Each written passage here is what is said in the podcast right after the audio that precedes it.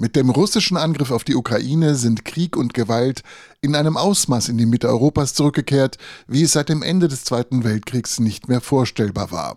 Das verunsichert seit dem Beginn des Krieges vor zwei Jahren auch viele Soldatinnen und Soldaten der Bundeswehr, sagt der katholische Militärseelsorger Thorsten Stemmer. Von den Aktiven in der Bundeswehr kennt keiner Krieg. Das war deshalb sehr schockierend, dass wieder in Europa wirklich wieder richtig Krieg herrscht. Was ich gemacht habe, dass ich dann den ersten Gottesdienst explizit auch als Friedensgottesdienst mit Gebet um den Frieden eben auch nochmal genutzt habe ne, und diese Situation da in den Blick genommen habe. Beten für den Frieden. Kann man damit wirklich etwas erreichen?